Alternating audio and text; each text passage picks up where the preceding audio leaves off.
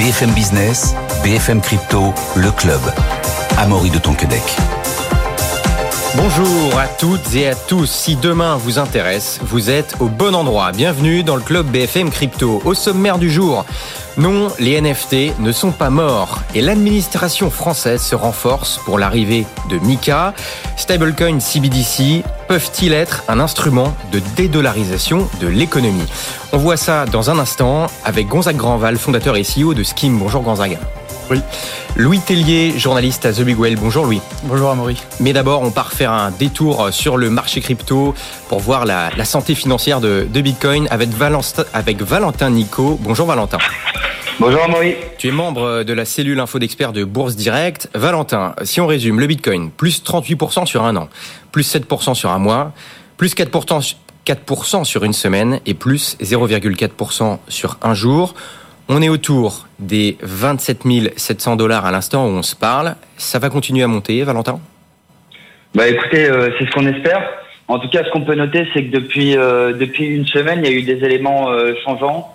C'est-à-dire qu'on a eu des corrections sur l'ensemble des actifs risqués, notamment le Nasdaq qui est suivi pour le pour le regard du Bitcoin par tous les investisseurs.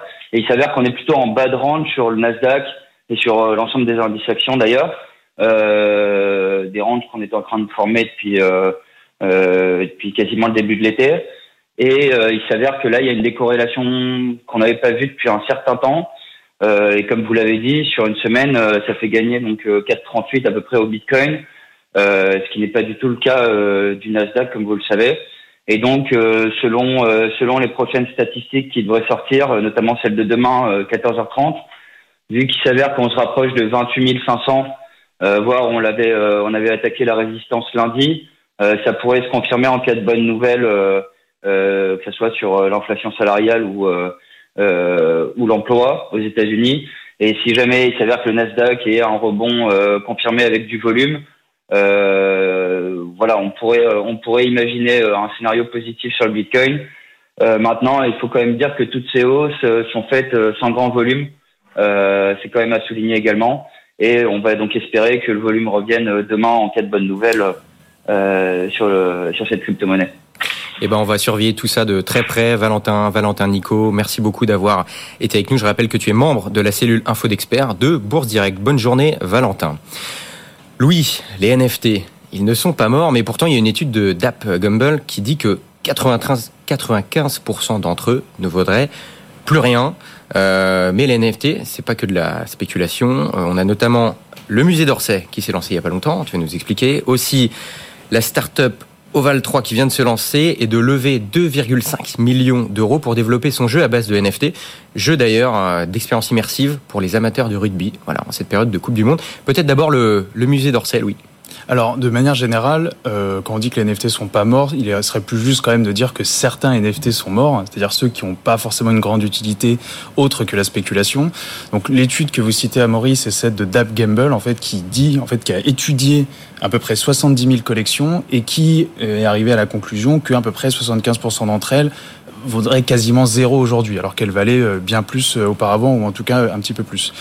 En fait, les NFT, souvent, qu'on a du mal à cerner quand on connaît pas le sujet, c'est qu'un un NFT, c'est juste un titre de propriété. C'est-à-dire que c'est un titre de propriété qui est inscrit dans la blockchain, qui circule dans la blockchain.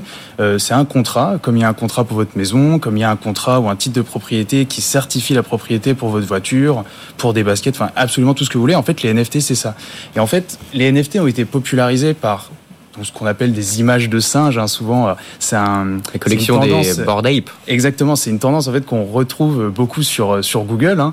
Quand on tape qu'est-ce qu'un NFT à côté ou en dessous, il y a marqué euh, images de singes. En fait, c'est des, des, images de singes effectivement qui ont été émises par les Bored Ape Yacht Club. Et en fait, ces NFT, ils sont spéculatifs, certes, parce qu'il y a des stars qui ont été un petit peu euh, mises dans le projet pour justement acheter à prix d'or, hein, pour faire monter en gamme la collection. Donc parfois ça dépassait le million d'euros. Il y a notamment Justin Bieber ou Snoop Dogg qui s'y est mis. Et en fait, ces NFT, ils avaient quand même une utilité, c'était de participer à un club. C'est-à-dire que quand vous en aviez un, donc qu'il soit premium, euh, en fonction des classes en tout cas, vous aviez accès à des, à des choses. Donc vous pouviez par exemple avoir accès à des concerts, avoir accès euh, à poser des questions à votre star, donc Justin Bieber ou Snoop Dogg. Donc en fait, vous aviez un, un certain nombre d'avantages. Et en fait, ce qui permet de donner ces avantages-là, c'est le NFT. C'est-à-dire que le NFT vous appartient, il est dans votre portefeuille numérique, donc le wallet, par exemple, et surtout, il est certifié en termes de traçabilité quand il se trouve sur une blockchain publique. Donc, par exemple, comme sur Ethereum. Donc, les NFT, en fait, si vous voulez, c'est un sujet au-delà de la spéculation qui est industriel, parce qu'effectivement, euh, comme vous l'avez dit à Maury, il y a le musée d'Orsay qui s'est lancé.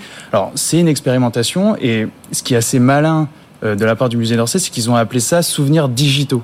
Euh, parce qu'effectivement, donc Guillaume Roux, qui, avec qui on s'est entretenu, nous a dit qu'il voulait pas avoir l'air justement euh, de surfer sur cette vague et donc a appelé ça souvenirs digitaux et avec les souvenirs digitaux donc les NFT du musée d'Orsay vous allez euh, pouvoir gagner des choses et avoir un petit peu des accès privilégiés. Alors ça c'est intéressant parce que c'est vrai que maintenant il y a certaines marques, certaines entités qui ne veulent plus parler de NFT mmh. parce que ça a mauvaise presse, parce que euh, bah, exactement. Alors après ce qu'ils ont tort au niveau communication, ça c'est un débat.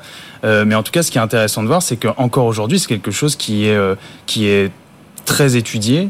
Euh, c'est un système qui permet de, redéfinir en fait euh, l'aspect communautaire qu'on entretient avec ses clients, avec ses utilisateurs. Donc ça, c'est intéressant. Aujourd'hui, vous n'allez pas juste vendre un produit.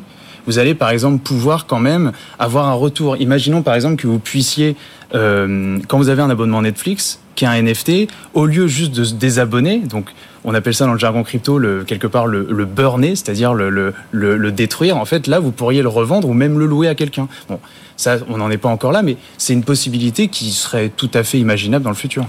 Voilà, c'est vrai qu'il y a beaucoup de marques qui se servent des NFT pour un, leur aspect entre guillemets communautaire, entretenir des communautés. Mais c'est intéressant euh, ce que vous disiez Louis euh, tout à l'heure, c'est que les NFT en fait, on croit que c'est que de l'art, mais pas que. C'est un ah non, technologie, c'est un outil, Exactement. et avec cet outil, on peut faire plein de choses. Et c'est vrai que ça a été démocratisé, notamment, on le disait tout à l'heure avec les Bored Ape, mais c'est pas que ça. Ça peut être, on peut avoir, on pourrait même demain avoir des diplômes en NFT. Exactement. Il euh, y a même un pays là, cette semaine qui a, qui a, qui a lancé une, une, expérimentation pour ces nouvelles cartes d'identité. Oui, c'est le Brésil, exactement. Voilà, Alors, il Brésil. faudra voir où ça mène, mais effectivement, ce sont des cas qui sont, euh, qui sont étudiés. Ouais.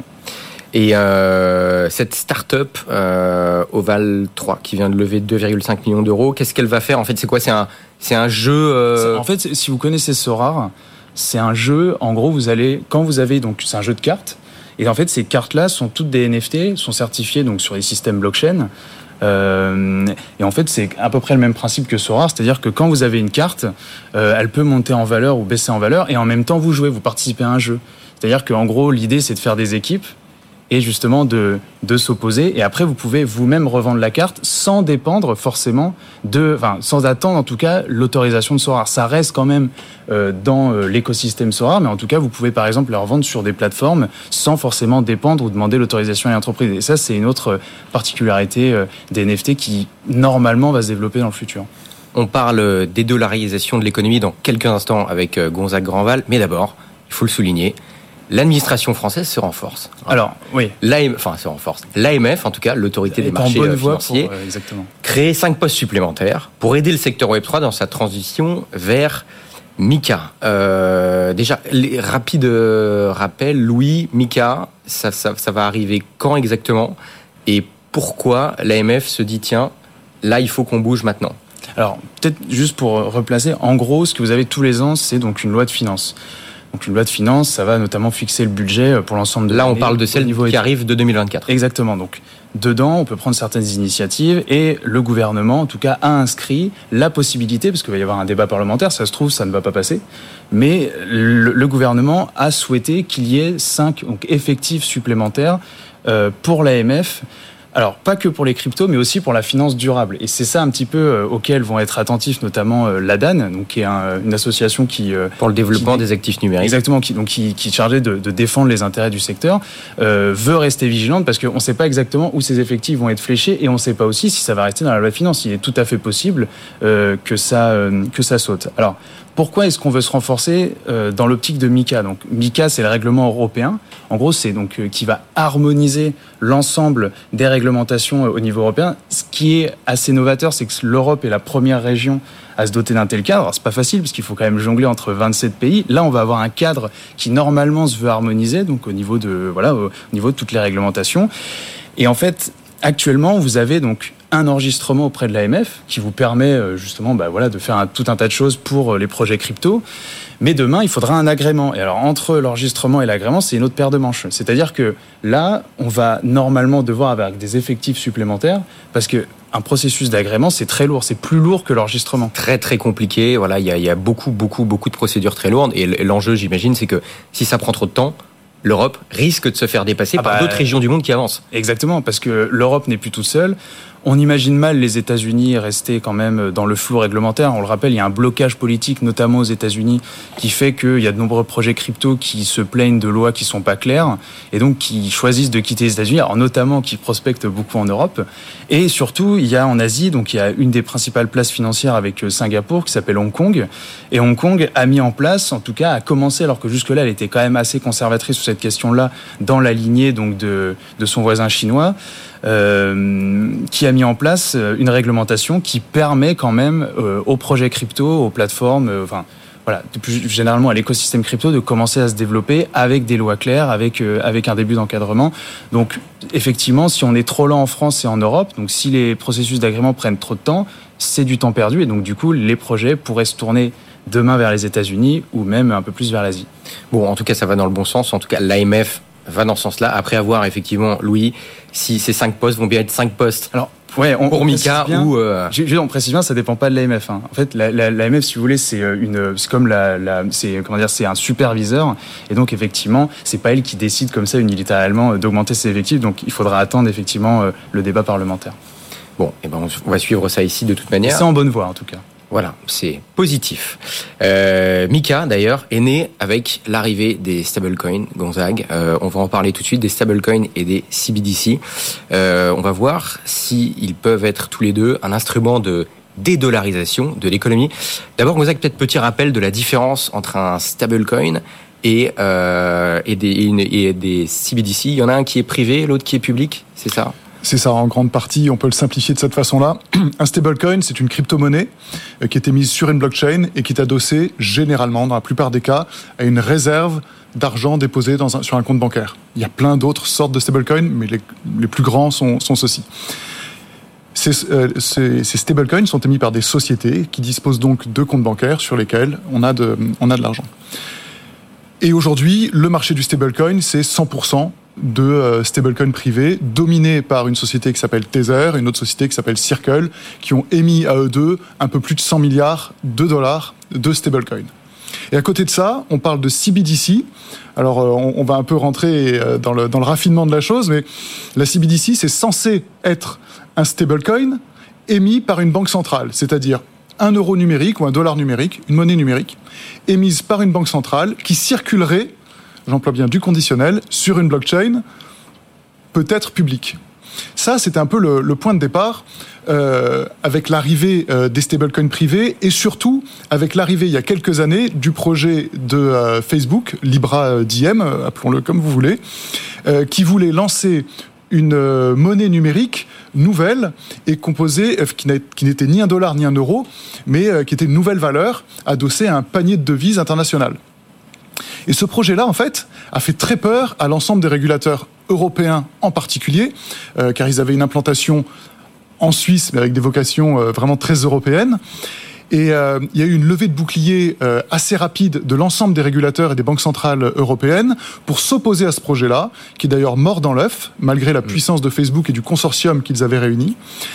Le, sujet est mort dans l'œuf et les banques centrales se sont dit si un acteur de la taille de Facebook est en mesure de lancer une monnaie complètement nouvelle à l'échelle mondiale, il faut à tout prix qu'on réagisse et qu'on soit en mesure de s'organiser pour nous-mêmes lancer des monnaies numériques qui pourraient venir euh, en concurrence de ces monnaies privées. Mais alors, Gonzague, Louis, euh, c'est quoi l'intérêt euh, vraiment pour les banques centrales de, créer ce, ce, ce, type de monnaie-là? C'est juste uniquement en réaction à ce genre d'initiative comme a pu le faire Facebook ou alors, quoi qu'il arrive, ils allaient le faire Alors, comme, comme l'a bien souligné euh, Gonzague, effectivement, ça fait très peur parce que effectivement, vous avez euh, une croissance quand même assez exponentielle dans ce qu'a ce qu'a décrit Gonzague, donc des stablecoins.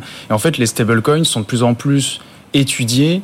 Euh, de nombreuses sociétés et d'institutions financières se montrent intéressées pour les utiliser comme moyen de paiement ou surtout monnaie de règlement à l'échelle à l'échelle financière. Donc le problème de la Banque centrale, c'est qu'elle se dit, c'est elle qui est garante quand même de la monnaie. Donc en Europe, on rappelle, c'est quand même la BCE qui est censée un peu chapeauter et harmoniser, on va dire, euh, euh, tout ça. Et alors on voit ces, bah, ces projets privés arriver qui quand même ont des défauts, mais se, on va dire, se perfectionnent de plus en plus. Et donc, l'idée pour la, pour la Banque centrale et pour les autorités monétaires européennes, et même peut-être plus largement dans le monde, avec quand même des approches différentes, c'est de se dire, euh, si on perd la main, en fait, d'une part, les gens euh, bah, vont se tourner vers ce qui est le plus performant à terme, et d'autre part, euh, ça risque de créer, on va dire, des catastrophes. Donc, en fait, si vous voulez, on est un petit peu dans une période où on se pose plein de questions, où on se dit, est-ce que la blockchain, c'est quand même le futur? Est-ce qu'on est prêt à remettre entre nos mains euh, on va dire, euh, une grande partie de la finance sur de la pure technologie. Donc c'est aussi ça la question. Et donc l'idée, en tout cas qui est étudiée, hein, on rappelle que l'euro numérique, donc qui serait la monnaie banque centrale européenne, à l'échelle à l'échelle européenne est encore au stade de, projet, hein, de, c'est encore au stade de prospection. Il n'y a rien qui a été officiellement en tout cas lancé. Pour l'instant pour 2027, c'est ça?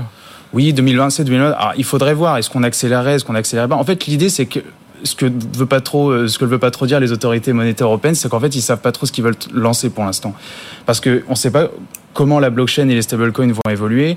Et en même temps, on sait pas trop à quoi va ressembler cette CBDC, donc en anglais euh, monnaie banque centrale. Donc l'idée pour l'instant, en tout cas, c'est de créer une monnaie banque centrale qui permettrait justement quand même euh, de chapeauter tout ça et de permettre aux acteurs privés aussi de, de, de, pouvoir se développer sur ce marché-là. Donc c'est vraiment ça pour l'instant l'idée qui est retenue et ce qui peut quand même potentiellement, enfin vers, vers quoi on se dirige. Ah, c'est ça qui est euh, intéressant. Vas-y, Gonzague, tu voulais euh, réagir? Oui, oui. Euh, je partage complètement l'avis de, de Louis. En effet, on peut se demander aujourd'hui où en est l'Europe, où en sont les pays. C'est très confus. On ne sait pas si c'est une initiative européenne ou des initiatives locales. On dit la France va lancer une CBDC, mais l'Europe va le faire. Finalement, on ne sait rien. On s'aperçoit de plus en plus qu'en tout cas, toutes les réflexions, les études qui sont menées les conduisent à réfléchir à des monnaies numériques de banque centrale qui seraient émises sur des registres privés, donc absolument pas des concurrents euh, aux stablecoins émis sur des blockchains publiques. Et à côté de ça, on observe en particulier que les pays les plus, euh, les, plus loin du dollar aujourd'hui, on va parler de la Chine, de l'Inde en particulier, sont ceux qui, qui, ont véritablement lancé des expérimentations et des initiatives de CBDC qui tournent sur le marché. Alors euh, la Chine, c'est toujours assez compliqué de décrypter euh, ce qui s'y passe. Moi, les chiffres que, que j'ai vus indiquent que il y avait 20% de la population qui avait déjà utilisé le e-yuan en Chine. Et, euh, et, certains euh, disaient que ce chiffre était ridicule euh, sur, à l'échelle de la Chine. Je trouve ça quand même phénoménal. C'est-à-dire qu'il y, aurait, il y aurait 250 millions d'utilisateurs du yuan en Chine. Cependant, le yuan est une monnaie privée, numérique, qui ne circule évidemment pas sur une, sur une blockchain publique. L'Inde a fait la même chose avec des expérimentations qui tournent. Et ce qu'on observe en plus de ça, c'est que des hubs euh, de consortiums de banques, euh, et en particulier là aussi avec un fort tropisme euh, asiatique, ont commencé à constituer des plateformes pour permettre l'échange de ces monnaies numériques de banque centrale. C'est-à-dire qu'il y a quand même tout un écosystème qui s'organise autour de la création de ces monnaies numériques, qui vont faciliter les échanges, les flux, les paiements et compagnie, et en même temps de créer des passerelles et des ponts entre toutes ces petites monnaies euh, de banque centrale pour qu'elle puisse demain s'échanger. Et à côté de ça, en effet, en Europe, il se passe pas grand-chose parce que ça reste un petit problème encore aujourd'hui, tant que des acteurs majeurs, on entend les GAFA, ne se sont pas lancés dedans. Et, euh, et, le point que je voudrais souligner aujourd'hui, c'est que on a vu aux États-Unis apparaître il y a quelques semaines euh, le stablecoin de PayPal. Mm. Alors PayPal, on l'utilise peut-être pas beaucoup euh, en France, quand même un petit peu, mais PayPal, c'est 430 millions d'utilisateurs. Euh, PayPal, c'est aussi le porte-monnaie électronique euh, Venmo, euh, 80 millions d'utilisateurs. Et ils ont introduit euh, leur stablecoin dollar dans leur système qui va permettre justement l'interopérabilité des paiements entre PayPal, Venmo et puis une place de marché crypto sur laquelle est listé euh, le stablecoin de PayPal qui s'appelle crypto.com. Donc on commence à avoir un écosystème qui lui est tourné davantage vers le paiement euh, que vers les transactions crypto, euh, qui est en train de s'installer avec un démarrage qui est plutôt euh, lent, euh, mais qui vient, à mon avis, mettre un premier pied dans la porte euh, d'un système de paiement de masse fondé sur un stablecoin dollar émis par une entité privée. Tu parlais tout à l'heure de l'Inde et de la Chine. Fin août dernier se tenait le sommet des, des BRICS. Donc il y a notamment euh, Brésil, Russie, Inde, Chine et Afrique du Sud avec euh, six nouveaux euh, pays qui ont, qui ont adhéré. ils ont parlé d'une monnaie commune à ce moment-là. Est-ce qu'il faut le prendre au sérieux? Est-ce que ça peut aider à la, à la dédollarisation de, cette association de, de, pays Je ne suis pas sûr qu'ils aient parlé d'une monnaie commune. En revanche, euh, ce qu'ils ont fait déjà il y a quelques années, c'est la création d'une banque commune. Euh, ils ont la nouvelle banque de développement, euh, qui aujourd'hui est dirigée par Madame Rousseff, l'ancienne présidente du Brésil, et qui se veut une alternative à la Banque mondiale. La Banque mondiale pilotée vraiment par les États-Unis, et pas de concurrence finalement de ce point de vue-là. Donc avec la création de cette nouvelle banque de développement, c'est un peu leur ambition. Et cette nouvelle banque de développement, elle cherche ouvertement comme les BRICS le disent eux-mêmes tout à fait publiquement, à sortir le plus possible le dollar de leurs échanges et de leur financement des pays euh, des BRICS. Donc euh, on remarquera que la Chine est toujours présente dans euh, chacun de ces, de ces sujets. ils étaient présents dans le projet M-Bridge de la Banque des règlements internationaux à Hong Kong, qui vise justement à opérer cette plateforme multi-CBDC. mais ils sont également présents dans la nouvelle banque de développement où ils ont déjà quand même leur IUN qui circule. Donc, en effet, je pense que des gros acteurs, en tout cas des acteurs en puissance comme l'Inde et la Chine euh, dans le domaine euh, du paiement et des règlements internationaux euh, qui s'intéressent au sujet des CBDC, vont être moteurs dans cette mutation et dans les propositions de valeur qui vont être faites à tous les pays membres pour opérer des paiements, pour opérer des transferts transfrontaliers et, et ce type de sujet. En fait, ce qu'il faut quand même comprendre, c'est qu'à la base, tout ça est né donc du Bitcoin, qui est la première euh, crypto euh, telle qu'on la, telle qu'on connaît aujourd'hui. Et en fait, avant le Bitcoin, il était quasiment impensable de réaliser une transaction euh, via Internet, ou en tout cas digital, numérique, sans passer par le système bancaire ou le système financier.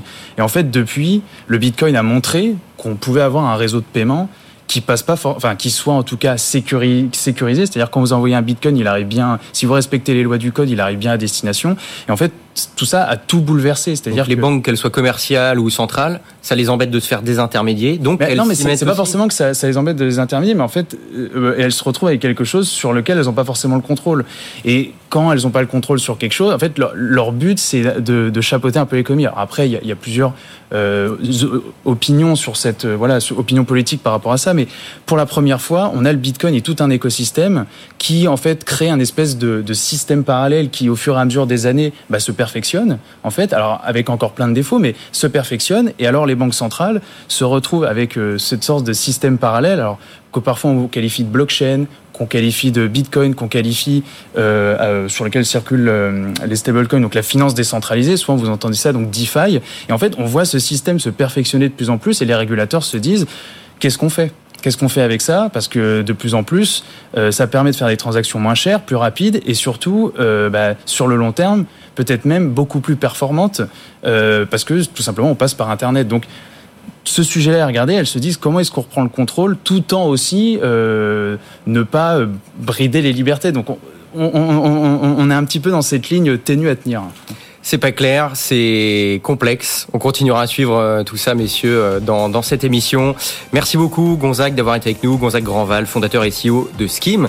Louis Tellier, journaliste pour The Big Whale. À très vite. Merci de nous avoir suivis. On se retrouve lundi dès 15h, mais demain, soyez au rendez-vous, 15h, c'est les pros des cryptos avec Guillaume Sommerer. Bonne journée, bonne soirée et à lundi. BFM Business, BFM Crypto, le club.